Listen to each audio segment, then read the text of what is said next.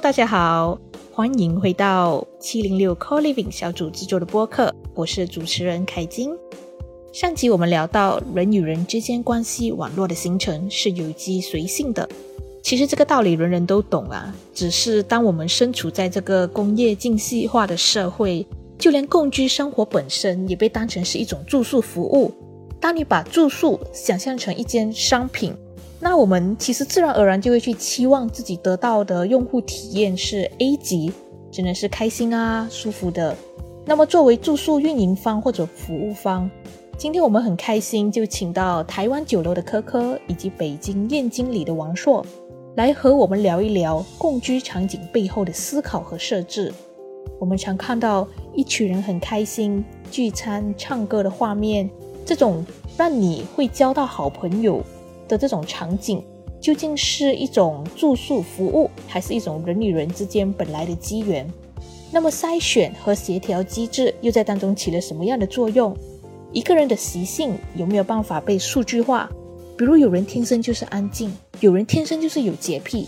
只是我们是不是就可以因此臆断他不可能和一个邋遢肮脏的人成为很好的朋友？那回到我们今天聊的主题，co-living 共居生活。然而，人其实是在自然演化中形成群居的动物，经过共同生活，形成群体意识和记忆。就是让王硕刚刚回忆起自己从小在北京大院长大。其实我蛮好奇，这对你来说，这种非常原始的群居状态，你基本上是没办法选择你的左邻右舍，会不会反而也是相对理想的共居环境呢？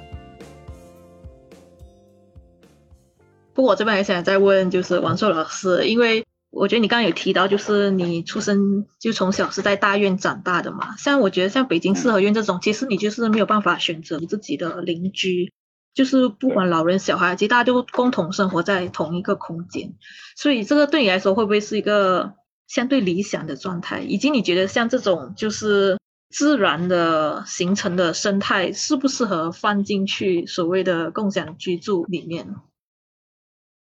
嗯，我其实就在自然 形成的这种生态和受控的这种生态之间，其实我始终是在犹豫的。我我这这几年也一直还在犹豫，就是我觉得你能够不能说控制，你能够刺激发生的事情很有限，那剩下很多事情其实是由这个社群自己长出来的。我觉得你比如说住在四合院，比如说大杂院，因为其实北京的四合院好多都不是四合院，大杂院。哎呀，其实。并不像外界大家想象的那么美好。那邻里之间关系不好的有的是，差一厘米，你搭一个东西出去一厘米就要打一架那种，啊，都很多的。但也有特别好的时候，就是相互之间有个照应的时候。比如说这个一家老公出差了，然后哎，老婆出差了，老公不会做饭，就是挨家挨户去蹭吃蹭喝，可以蹭这个一个礼拜不重样。吃各家的饭，它有好的地方，有不好的地方。你不能认为这个东西一味的说，只要是共居，只要是共享，就一定就好，不是这样的啊。所以我觉得这种东西，当它放到一个共享的社区里面来，你要也能接受它有都有好有坏，它不是说都是 perfectly nice good 这样的东西啊。但是我们不要对这个东西因此就过多的去想去干涉和控制，就是说啊，我只让这些友好的 nice 的东西。发生，然后呢？凡是比如说这个人，我看着好像不是很 nice 的，我就把他踢出去，对吧？那你就是在玩模拟人生游戏了。然后这个就不是一个真实的现实，真实的现实它就是五味杂陈的嘛。然后是我觉得所谓的共享社区，像说我们叫新大院啊或者什么什么，它只是提供了这么一个可以发生一些跟呃一个一个一个一个楼道两边都是房间，或者是一梯几户的这样的住宅方式不一样的。呃，空间的一个原型。当然，至于这个里面会发生什么样的生活故事，那是你不可测的。你可以去观察，你可以去记录这些很有意思的东西。但是它最终有意思的，肯定都是出乎你意料的事情。对，我认同。就是像青六本身也是有各种不是非常美好的居住体验，不过我觉得那真的的确就是真实的人生。那所以同样的，就是可能看看在酒楼，就是。是不是也有这样的一种协调机制？因为我我觉得，即使可能筛选了住客，但是可能住进来跟想象中实际上还是很多不一样的。想看一下你们怎么应对或者怎么看待这种矛盾冲突？就是问科科。其实也不能说是筛选，只是帮助我们对这位住户有更多的了解。所以回到刚刚王硕老师讲的，其实在一个商业的底下，你没有你没有办法去做一个这么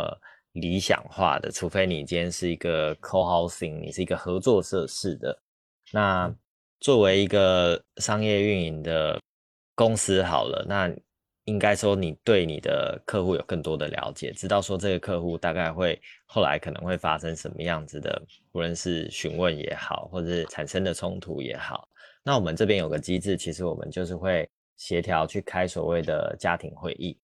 那这个家庭会议去可以去在我们小小小户里面去拟定所谓的一种叫做生活公约。那在我们这样的一个比较大型的，我们有一个基础的模板。那今天如果真的有发生冲突的话，它其实是可以通报，可以去召开一些会议，就是我们的社群经理或者我们的小管家，然后可以来主动的去协调，先去了解整个情况，然后再根据整个情况去做一个具体的一些反馈。因为有时候共享空间它其实欢迎所有人，但它不一定适合所有人，所以这一件事情一定是要呃让大家有这样的理解在里面。然后我也蛮同意，刚刚是说共享不是只有好，也要接受它的所谓的外部性。然后我们能做的就是透过空间的设计、机制的设计，只是让这样的一些故事可以有更多的发展跟可能性而已。所以其实说，呃，要能够保有这项的一些弹性，我觉得是蛮重要的。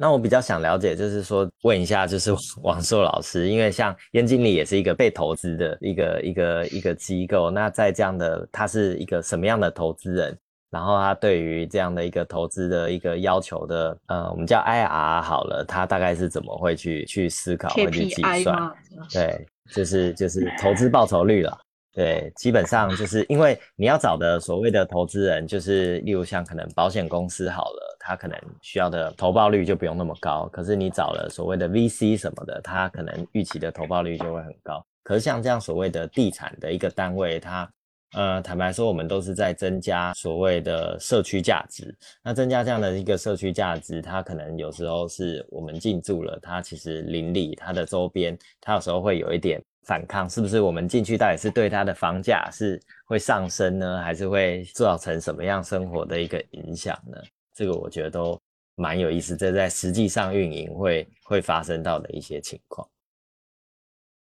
好，我们今天要要聊那个商业模式吗？哦，Why not？不是，就我因为我不是三个合伙人里边对这方面比较了解的，就是可能。了解这那个那个科科是不是你是负责处理这个投融资这一块儿？因为我我确实不是啊，所以那个可能会就是聊也聊不到点儿上。哦，没关系嘛，就可以说就是王老师知道的部分就好，对，或者王硕老师，对，或者一些管理的制度啊，到底怎么样去回馈给就是更大的一些机构，对。然后怎么样去回收？我觉得这些都是一方面，一开始一直在在学习跟调整，就是一直在滚动了。嗯，所以觉得这方面很难找到 刚好有机会可以在同样经营空间的，又是稍微有具一些规模的，可以去讨论这样。我觉得这个就是那那那那咱们就稍微聊两句啊。但我我我希望这个不要就这个话题咱们聊的那个太太多，然后因为要不然我就。知道的没有那么清楚了，当然，我就我自己的理解啊，我觉得任何一个最终能够被放到市场上的产品，它其实它产品的价值都是理念，并不是产品本身。怎么理解这句话呢？就是我觉得其实任何一种产品都不是没有过在这个市场上。你说居住啊，你说或者什么，甚至于你说你说做手机这件事情，那以前没有诺基亚嘛，对吧？这个这都有的。但是一个一个新的品牌出来，一种新的理念出来，这个理念自然会它有一定被认同度，然后这个被认同度就是你可能产生的一个溢价，也就是投资人看到你的价值。那我我相信就是说，作为一个品牌，那个可可你们也也会去见很多的投资人，尤其是在。一开始的一些轮就是种子轮啊、天使轮啊，可能会见很多。你看我们在做这个这个这个种子轮的这种 VC 的投资的时候，可能就一个礼拜会见四五十家，呃四五十个，对吧？然后去跟他们去阐述，但你肯定阐述的不可能是说我的产品多么多么的牛，对吧？然后我这个确保你能够产生什么样的这个投资和收益，因为作为一个初创的一个以理念为价值的一个产品，你还没有你还没有数据跑出来来证明你是。这个特别好的产品之前，那你怎么用数据来证明你是特别好的产品呢？对吧？这不是一个悖论吗？所以它重要的是一个背后的一个理念以及这个理念的认同度。那我想，当你的理念表达的足够强，那投资人肯定会判断，就是从他角度来理解这个东西，和他假设的代入性的以这个 C 端的客户去认同这个东西会不会有溢价？你比如说，你周边我们燕京里周边。有很多，因为首先我们这个地段打比，就拿就拿燕京里来打比方吧，虽然它不是我认为唯一的一个方式，呃，它处在北京的 CBD 东扩的这个范围之内，所以它离北京 CBD 坐地铁也很方便，我们离地铁站走着也就五分钟，啊，然后呢，如果开车的话，到 CBD 也就十五分钟左右最多了，所以它具有这个吸引 CBD 的这个外外溢的这个这个人流的这个价值，所以首先它有这一块儿。那么这些人需要什么样的呃方式被认同？那么在周边的这个社区里边，他可能一个一个开间啊或者一居室，他就租到三四千块钱。但是如果我们这个社区啊以某种方式提供一种不一样的这种生生活的这种感觉的话，那这些这个 CBD 工作的年轻人，他们其实还是有很强的支付力的。他们只是说找不到更好的房子。其实我我都干过这样的事儿，就是我租一个。三四千的房子，我花好多钱去把它里边的东西全换一遍。那既然是这样的话，有一个让我一下就觉得挺舒服的社区，我多花一点钱住下来，何乐而不为呢？而且还有那么多跟我志同道合的朋友，对吧？我我就可以花七八千块钱住进来，于是就产生了一个很大的一个溢价。那当然我不排除也可能有人做得更好，他可以把这个东西溢价做到一万块钱以上。因为上海就有一些这个长租公寓，它可以做到，就是说它面向的客户，比如说是。啊，它是叫高净值的，比如说外国人，这个外国人在上海工作，他就是甚至做到一万三到一万五。那其实这个溢价，如果你能够维持住，并且有一定的那个满这个那个那个那个满足率的考核，那其实你就不管你最终算过来账是什么样，你只要你的溢价和你的租住率这两个数是成立的，那么比如说你在这块地上，可能由于你这个租金成本比较高。你可能资金回正的那个年数比较长，就压力有点大。可是如果你的模式成立的话，你也许有一个投资方他有地，或者说一个业主方他自己有地，他地很便宜，对吧？你就可以突破这种一定是从一个现成的市场上租到一块地去做这种二房东的模式，有其他的合适的方式。你可以有很多的方式，甚至你作为作为运营方去帮别的已经初步打造好的空间去做运营，其实它往后的延伸方式很多的。所以啊，并不是，我觉得这个不东西不是单一的，就是说我做一个社区，我的商业必须要算过来账，就是我你说的这个投资的这个这个 IR 啊，这个 return 一定要这个表多么多么漂亮，就是它其实是证明你做一个事情的能力。这打个比方来说，就是我有一个朋友是个导演，他拍了一个片子，票房很差，我就问他，我说你拍个片子票房这么差，还有人找你拍电影？他说有啊，为什么没有？他说：“起码我证明我可以把一个片子从头到尾很好的拍出来。我这个票房不好有各种原因，有各种因素，但是它的整个的逻辑是跑通了的，是成立的。所以我是这么看待商业这个这这件事情，就是我我觉得商业，呃，并不是检验一个理念的唯一的一个指标。更重要的是，你的投资人如果是一开始就能够认识到你这个理念的价值，和你一样去相相信这个理念的价值。”并且他能够很好的判断 C 端的市场，给你一些支持的话，甚至有一些导流的方式，那就这个就非常好了。就你的理念加上投资人的资源，就可以如虎添翼。我觉得这句话也可以送给现在就是各种正在面临创业、空间创业的朋友们。对对对对。然后我可能想接着问，那那我说在和其他合伙人。在这种理念上会不会有冲突？因为如果像你说，你并不是负责那个接洽投资人的，但是可能你另外一个接洽投资人的合伙人，在你们一些共同决策上，他有没有一些坚持，或者你们有没有经历过是你们产生一些互相不可退让的一些坚持的原则？你问科科嘛，肯定有的，怎么会没有呢？就是我觉得任何一个这个合伙创业的，他就是会有各种争执，啊，但是这种争执，那如果没有的话，反而不对了，那不就变成一个人是老大嘛？对，那除非你是乔布斯，对吧？什么事儿都对，啊，我觉得我们合伙就是因为各自有各自的这个特长，从不同的角度去看这个事情，当然最终要达到一个 balance 就好了，就是从各个角度去平衡一件事情，就大家的 ego。都被平均的融化在一个事情里边，而不是说某一个的人的 ego 就变得特别强，投射到这个事情。当然，我觉得这就是为什么你一定要有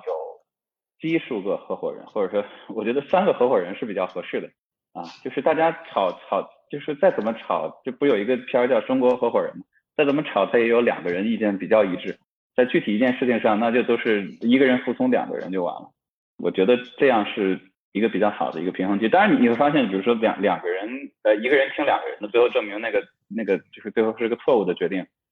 那就是 so what，就是就是做了错误的决定吧。一个人听两个人，那那就那一个人更对，对吧？就是没有办法，你必须要有一个合伙人之间的平衡机制。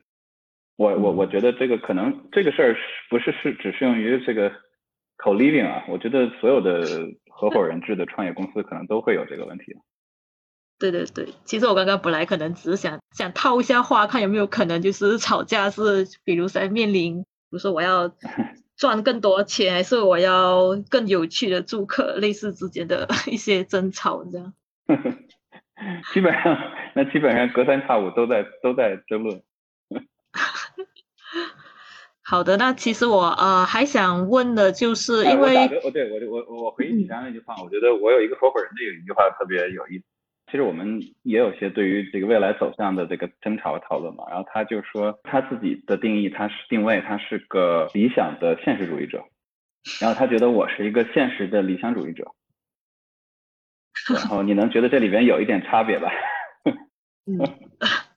值得深思。但是还 还好，还还好还好，就是他是都有的，对吧？就又有现实又有理想，不至于说我们谁是纯理想主义者。或者纯现实主义者，我觉得这个纯理想主义者和纯现实主义者开公司可能麻烦更大一些。但但但你那个对吧？嗯，你说。哦，没事没事，我只是想问可可，他觉得他自己是现实的理想主义者，还是理想的现实主义者？这好复杂，我觉得都一直在改变。刚开始在做的时候，你一定是很有热情、很有冲劲，慢慢的你会知道一些市场上面的现况。然后你会跟跟财团啊，跟政府啊，然后你要处理很多审批啊，各种有的没的事情，就是会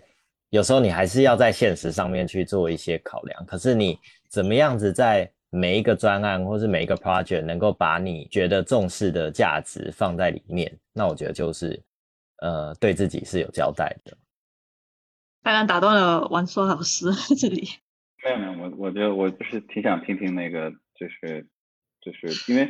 呃，实际上我我觉得像燕经理，实际上他他只有在北京的那个地方叫燕经理，那么正好也有燕经理的谐音嘛。我们做其他的这个一些社区啊，一些空间，它都会跟这个在地的情况不一样，于是它其实不是同一个产品。就我还没有找到一个办法，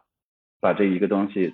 产品化、品牌化推出去。就或者说我我我刚刚也提到过，我对这个东西我自己认识上的怀疑。但是酒楼是有有好几个酒楼嘛，对吧？然后呢，是是怎么把这好几个空间都归到一个帽子下面去去运营的，或者说去亮相，让大家认同它都是酒楼这个品牌。对，主要呃回应到其实最一开始我们怎么样去打造这样的一个品牌，其实我们是从所谓的一开始是所谓的分散式的这样的一个自如的长租公寓，那我们进行了两三次的产品迭代。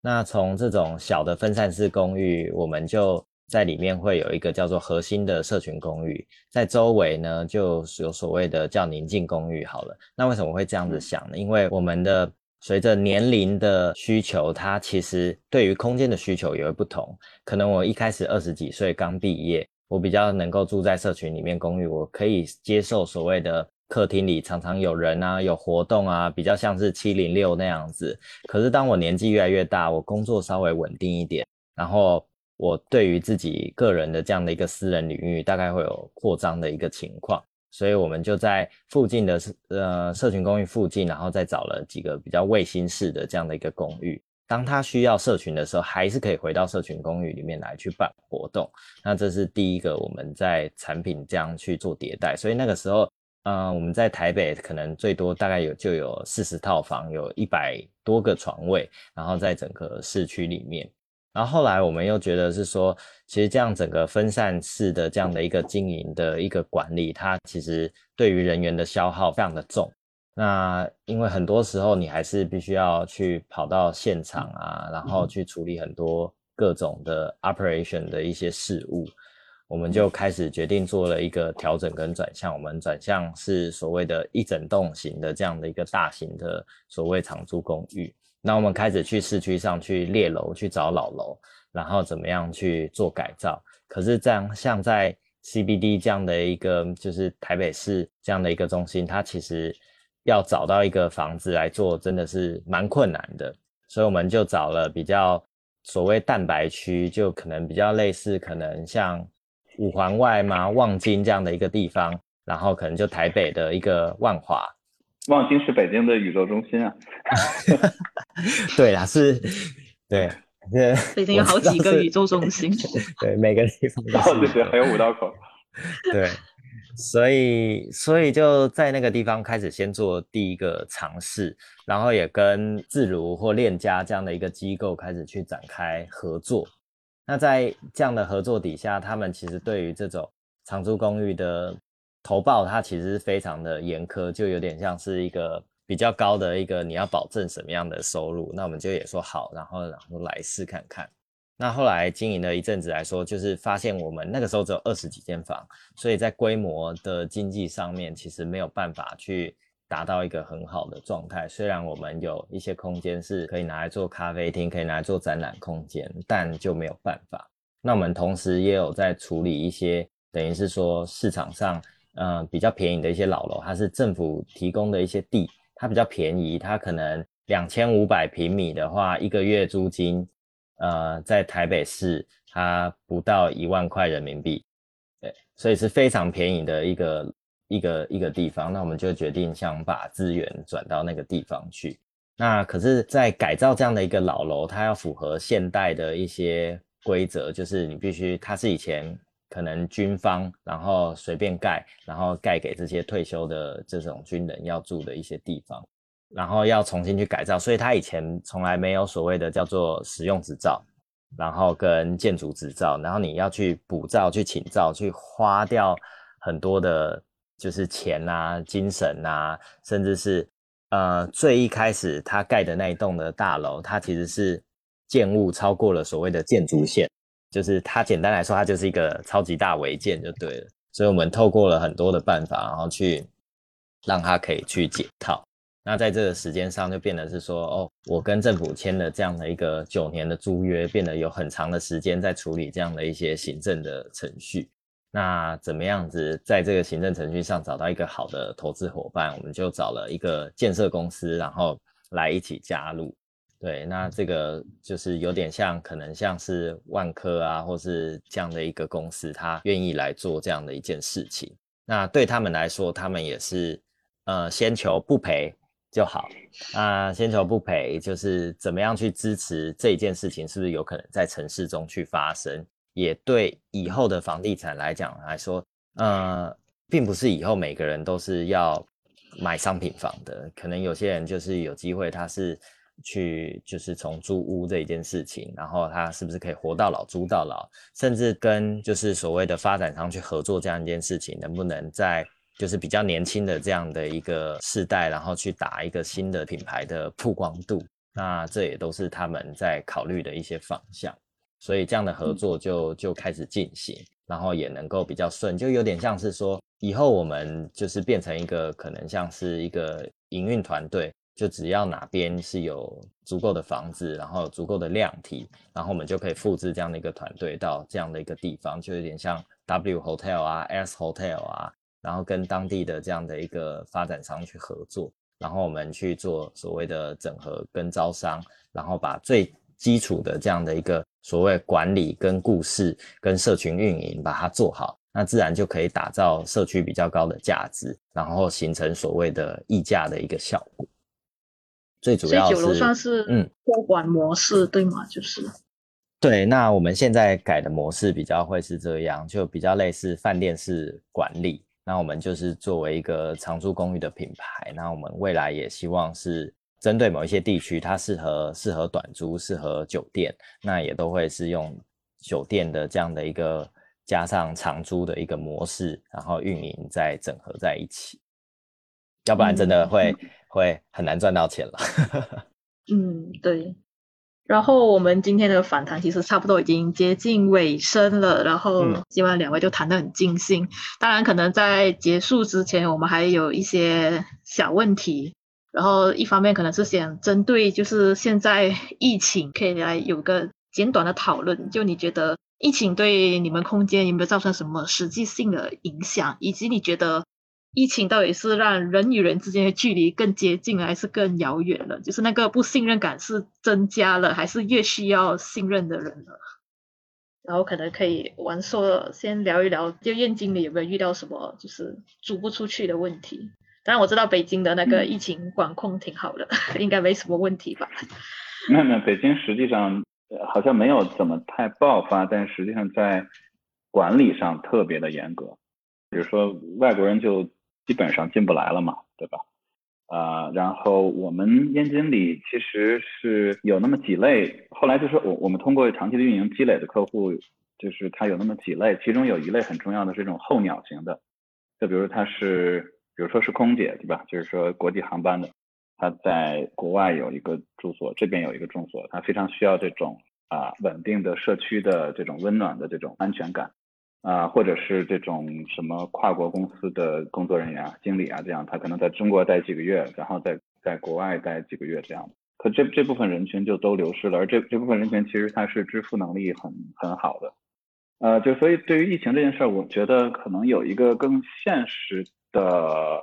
啊消化和一个我认为理想上的一个，因为现在呃，就刚才那个可可也提到了，就是跟一些平台去合作。来解决这个客户源的问题，其实我们也有，但我们不是说跟自如是那种方式，就呃刚才科科提的方式是好像是是他们投资了你们是吧？嗯，刚刚提的方式就是等于是说他们做二房东，然后我们做管理团队这样子。哦，明白明白，就是说你的意思是把你们那个更轻量化，变成一个管理团队嘛？然后我我我们的这个这个方式是这样，就是说。啊，因为如果你真的跟他有一个这个投资上面的一个绑定，像你说的，他会对啊，就是 IR 的这个 return 会要求比较高，或者这种平台。那但如果我们只是一个平台流量的合作，也就是说，我们把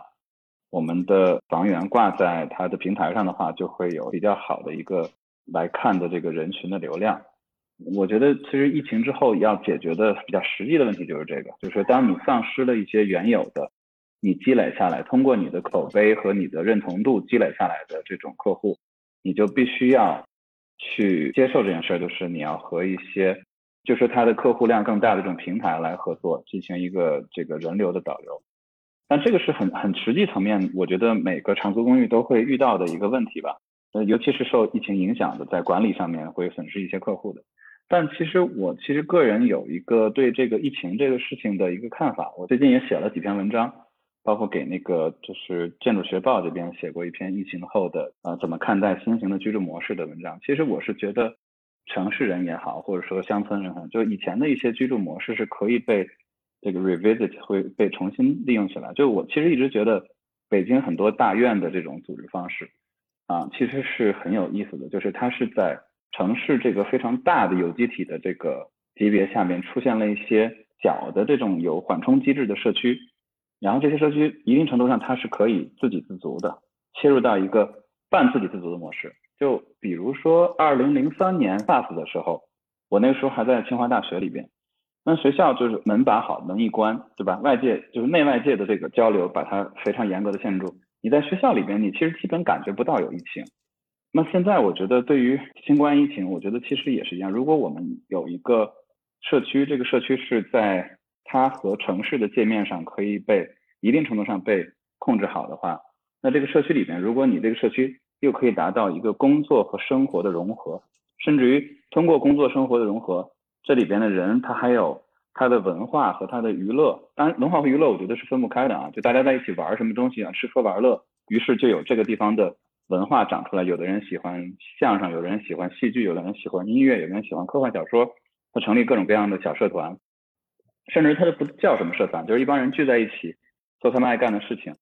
那这样的话，他们其实就不用不需要跑到城市外面去干很多事情，他在这个社区里边就完成了很多他想干的，就是工作上的事儿啊，生活上的事儿啊，娱乐上面的这个这个，甚至于他们有自己的这种团伙的团体的这种文化。那我觉得这种社区其实它在抵抗这种疫情这种事情上是其实是更高效的。当它切换到这种模式的时候。大家在里面待的其实活的还挺好，他也不用考虑说，那就像我，比如说我自己家住的那个社区，就是一个典型的一个关门小区嘛，就把门一封，大家就什么都干不了，只能点外卖。然后呢，你唯一能干的事情就是出门，在这个社区里面去遛弯儿。那我觉得这种社区就是说它内部的啊各种层级的呃公共活动发生的不够丰富，不够有层次，所以我其实是。挺看好这个后我们所谓叫后疫情时代，在挺长一个时间吧，可能在未来的五年里边，这种有丰富的内部的呃相互联系的这种内容，它在里面可以有有一些有意思的，不管公共的还是半公共的这种事情发生的社区，它在未来几年里边，在在这种后疫情的状态下，它的一个活力，我觉得会是一个新的方式，一个新的增长点，肯定会比以前的我们就去做。关门小区一栋栋楼，对吧？有点绿化，然后一个大围栏，这种简单粗暴的模式，要更多的能够获取呃城市里边生活着的人他们的这种对生活的信心，对于后疫情时代这种枯燥的，更多的是面对着整天面对着屏幕，没法去去解放自己这种生活状态，一种一种新的方式吧。嗯，那回到说到乡村也一样，其实乡村本来就是这么一种方式嘛，就是一个村子。它可以关起来，然后里边所有的人不用去跟外界非要发生什么关系，它一样可以活得很好，对吧？本来就是这样的。其实像北京现在其实也是走这种封闭式小区管理嘛，然后小区里面可能有的有有商店，有的本来就有一些小诊所，那会不会觉得它就可能更像会发展成多个平行的宇宙中心的感觉？就大家都活在自己的一个小圈圈里面。就是所谓的，就是以前小型熟人社会，但是是多个。我觉得未来可能就这个趋势啊，就是我我我个人的一个希望或者说是预测，就是可能这个城市不会说大家都觉得我就住在北京，或者住在北京哪个区简单的一个地址，而是比如说我住在北京的望京区里边的一个什么什么什么社区，然后呢，这个里边其实是足够自己就是一定程度上自给自足的，除非有特殊的因素，我必须要出差。我出个差，那要不然我在这里面就就就活得挺好，对吧？就是说，它可以从望京这个大社区的这种，或者五道口加上清华、北大、北语这样一个大社区，它缩小到一个运营单元，比如说就就就像七零六一样，当然是大号的大号一点的七零六，比原来的七零六再大一点，就可以有更多的事情发生。我觉得这样的社区，然后里边那也也许就是说，比如说啊，七零六再加上那个五道口的那些有意思的小店。哎，这样一个社区，我觉得它就挺，呃，有一个词，英文里面叫 robust，对吧？就是中文翻译过来是一个很奇怪的词儿，叫鲁棒性。就说它的这个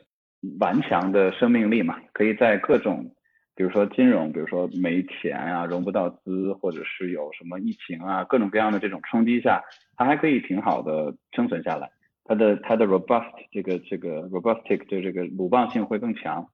就是它更更顽强一些，我觉得这种顽强需要它内部的一些，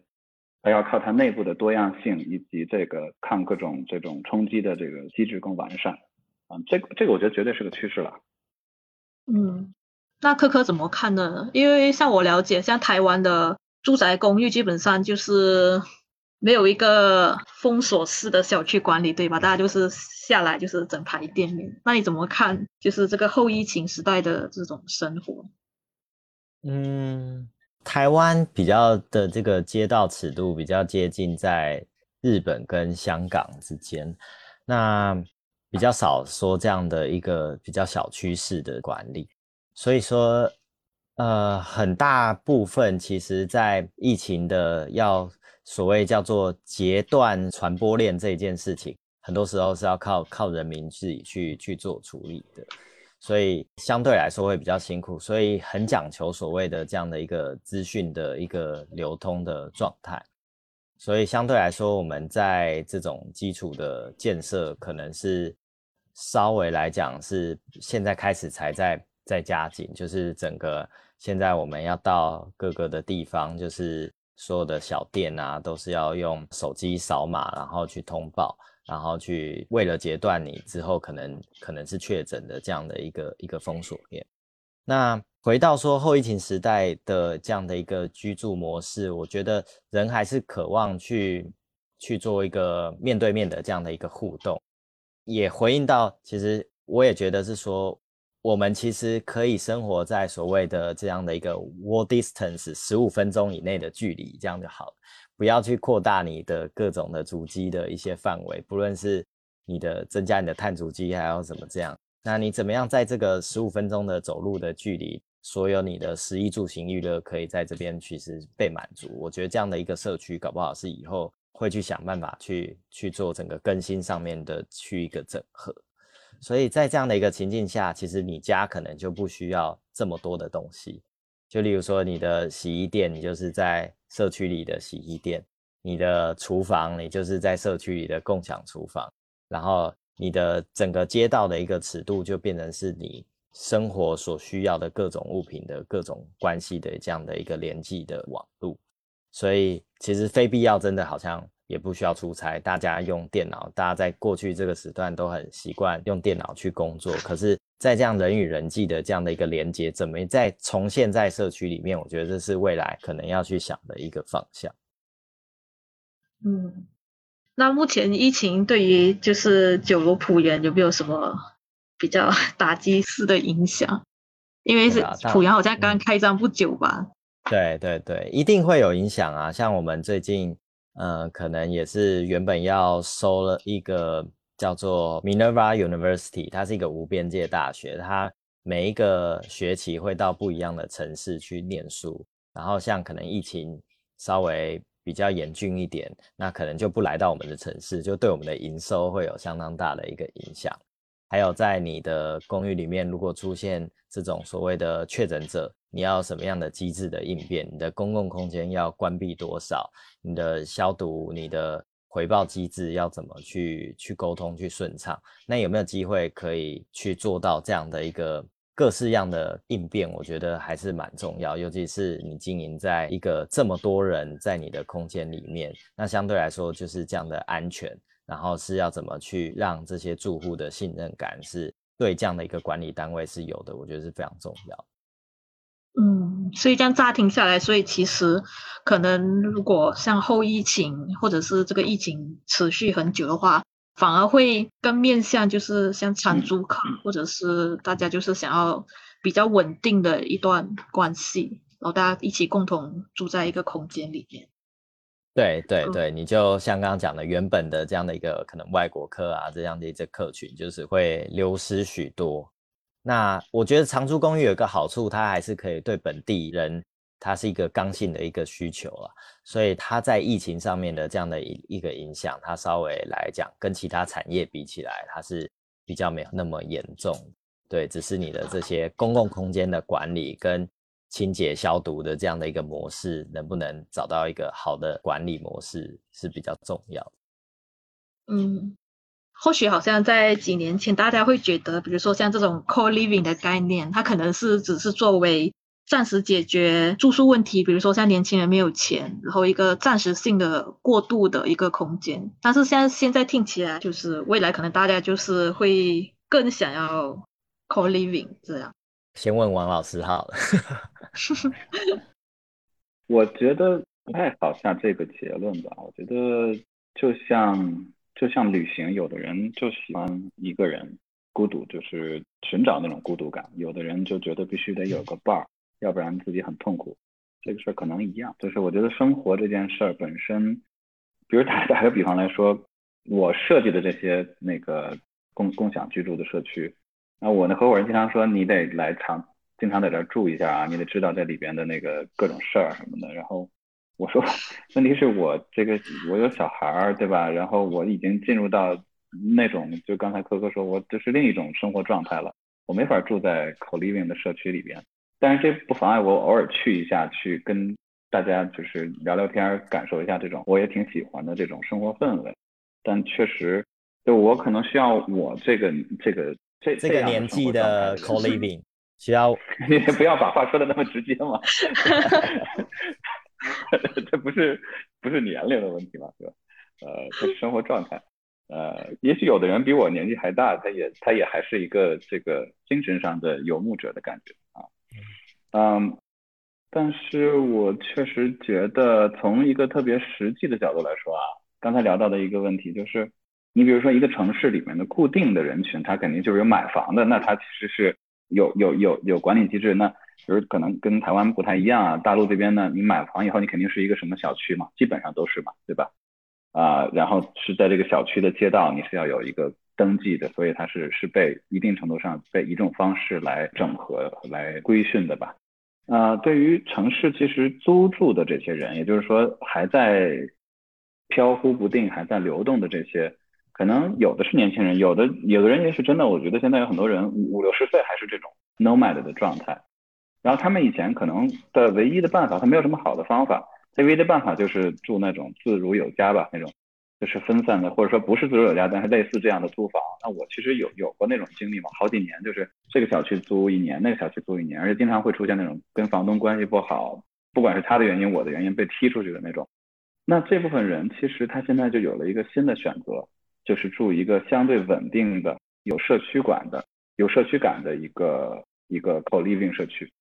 不管它是几十个人的还是几百个人的，它有这么一个选择。那从另外从那个规训管控的角度来说，这样的流动的人群，这样的城市的这种在各各甚至于在各个城市之间去流动，因为我们说疫情它影响了全球化的流动，就是说那我肯定现在各个国家之间。就是说，从欧洲啊、美国啊各地来北京的人少了，我就拿比北京举例啊。但是国内的内循环其实反而是放大了的。也就是说，我其实认为，在很多一线城市，我不知道台北是不是也是这种情况，就内地来从其他省份和城市来到北京的打拼的这种流动的人，不说年轻人啊，就流动人反而可能会增加。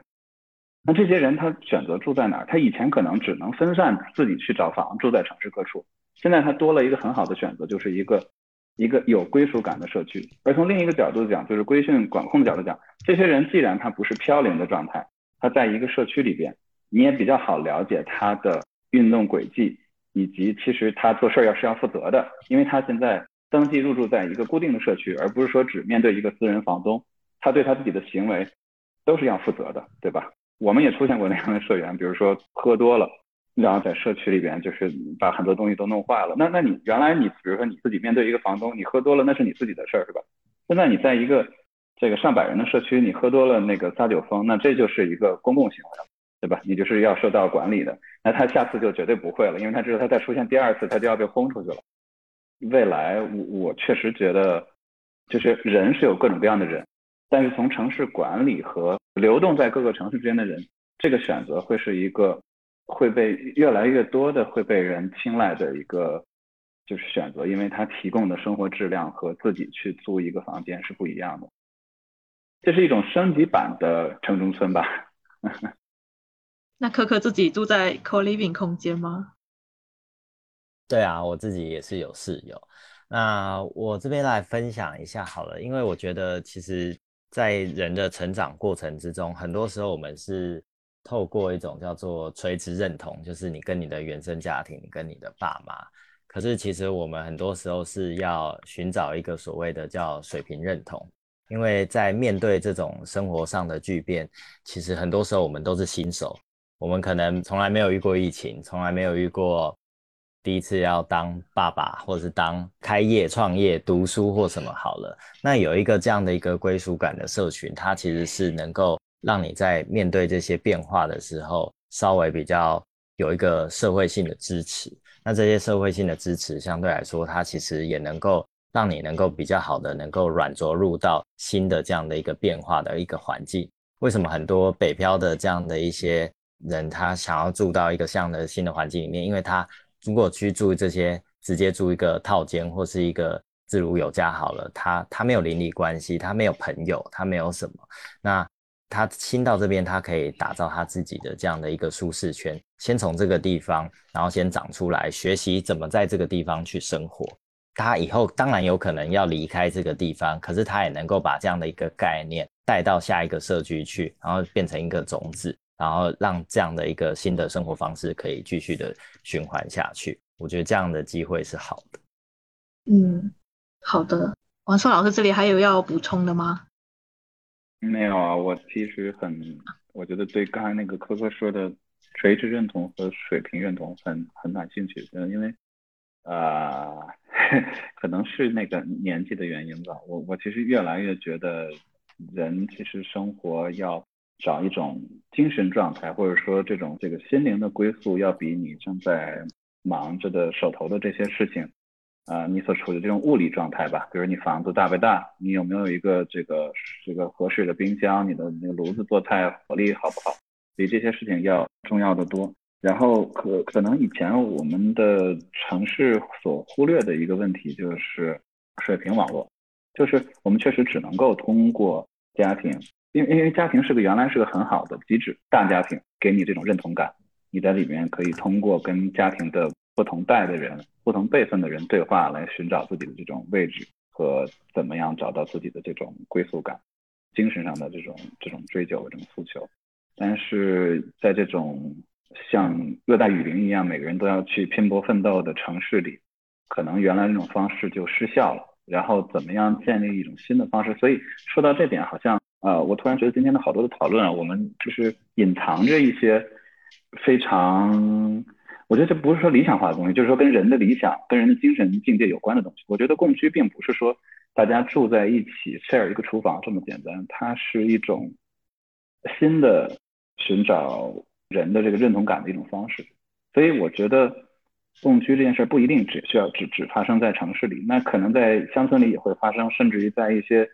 很荒荒无人烟的地方，大家人也是可以群居在，就是共居在一起，寻找一种这种心灵的归宿感。这种刚才提到的叫水平，是水平认同吧？我我特别喜欢这个词，就是你怎么在你的短暂的上升的这种拼搏的这种这种时期。啊，青年期、中年期，建立自己一个成熟的一个水平网络，在这里面找到自己的这种生活的这种定位，对自己的把握，我觉得这个是 co living 能不能提供你一个特别不一样的一个一个方式吧？就是这是跟以前就截然不同的，我觉得。好的，今天非常谢谢两位的分享。然后我觉得像现在所有的各大媒体总是在散播这种。独居啊，或者原子化社会的这种居住焦虑，所以我觉得非常谢谢，就是还有正在实践就是共居理念的香燕经理还有九楼，然后谢谢两位今天带来非常有深度也非常细腻的情感的一些分享，我希望就是我觉得是会大家都很有帮助，非常谢谢两位，谢谢老师，好，谢谢哥哥，谢谢大家，对，有机会我们可以再去互访一下，不知道多久之后。对，然后我还想补充一个问题，嗯嗯，就是关于呃两边的用户的群体啊，就是因为刚刚我有听王硕老师有说到是燕京里有候鸟型的住户，那我就蛮好奇说是不是还有其他类型的住户，然后再加上说九楼刚刚也有讲到是一个明涅瓦大学，那这个其实也是会比较特别一点的群体，那也会好奇说就是两边对自己的住户会有什么样的归纳或者概括分类这样。呃，对这个我比较明确，我就直接说一下。我我因为我们不做太多的统计，就是客户的资料的统计，就是靠跟他们聊天，然后呃，然后有个群，在群里边听大家所有的住户在一起聊，了解到的，还有一些传说啊，就是就是燕燕经理主要是四种客群，第一种呢是就是 CBD 的那个白领，当然他们就可能从事的一些工作都是收入。当然，CBD 本来就是收入就平均就高一点嘛，比如说这个法律相关行业啊、金融相关行业啊、保险相关行业这些。对，我觉得，呃，当然也有一些创创业公司什么的，这些都有。啊，第二类就是我刚才说那种候鸟型的，就是他只在这儿一个季度或者半年啊，然后或者是以几天为单位，比如说空姐，就是总之他是在两个地方在换。但是这种人其实反而对到一个地方迅速进入一个自己有熟悉感的，不会感觉很陌生的这样的社区有需求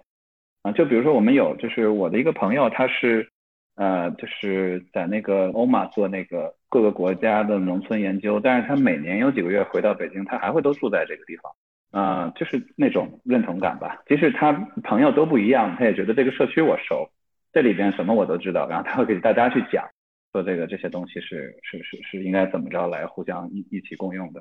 这是第二类。第三类呢是，我把它概括成一个特别奇怪的词儿，叫什么魅力怪咖。就是这些人都有一些个人的性格方面的 charisma，很有魅力。然后他从事的一些。艺术的呀，比如说有搞什么暗房的啊，有对，我们还有做那个什么化石收集的，然后还有一些我刚才提到那种就是骑摩托车的大爷啊，还有呃，就是他们都，但是他们很容易在这个社区里边被认同，因为他们都很有意思，然后坐在客厅里面一聊天就特别会聊天，然后特别有意思，所以他们很很愿意待在这种社区，也很容易被大家接受和认同。然后第四种是就是在燕京里，因为我们还有办公嘛。那办公的那个人群里面，有时候他们的老板就在这租一间，或者是他们两个员工会拼一个，因为我们有一个产品叫双棒，就是你不是住一个单间，两室一厅，对，两个小特别小的卧室，卧室特别小，就能放一张床和一个柜子和一个桌子，然后 两个人 share 一个一个单独的马桶间，一个单独的淋浴间和一个早餐台和一个小小的厨房，前面一个小前厅，里边两间房，叫双棒，所以他两个员工就可以拼一个这样的，那这样的话，他相对来说租金要要要好承受一些。那当然，后来我们发现这种还有的就是他的老板把这种双棒租了，一间做卧室，一间做他的工作工作间，也有这样去用的，啊，也挺好玩。所以基本上是这四类啊，那个就就覆盖了我们可能百分之八十的这个租户吧。哦，对，还有一种，因为燕京里还有一种产品，我刚才说的是长租，燕京里其实是那个公寓部分二三四五是长租四层，底下一层是公共空间，还有两个大的房间。我做来了那个，我做了那个一种多人间的，就有点类似于日本京都和东京的一些胶囊公寓那种，它是双层的架子床。本来我我原来的想法就是说我其实算了一笔账，如果我做成双层的架子床的话，同样的空间啊，我如果短租的话，我能收益更高一些，是出于这个原因。而且那个房间它面临公共区会比较吵嘛，如果你做做成单间的话，可能有的人会觉得有点吵。但后来实际运营下来。就是有特别，最后这这部分住户住在这个这个我们叫燕燕窝，就燕京里的燕窝，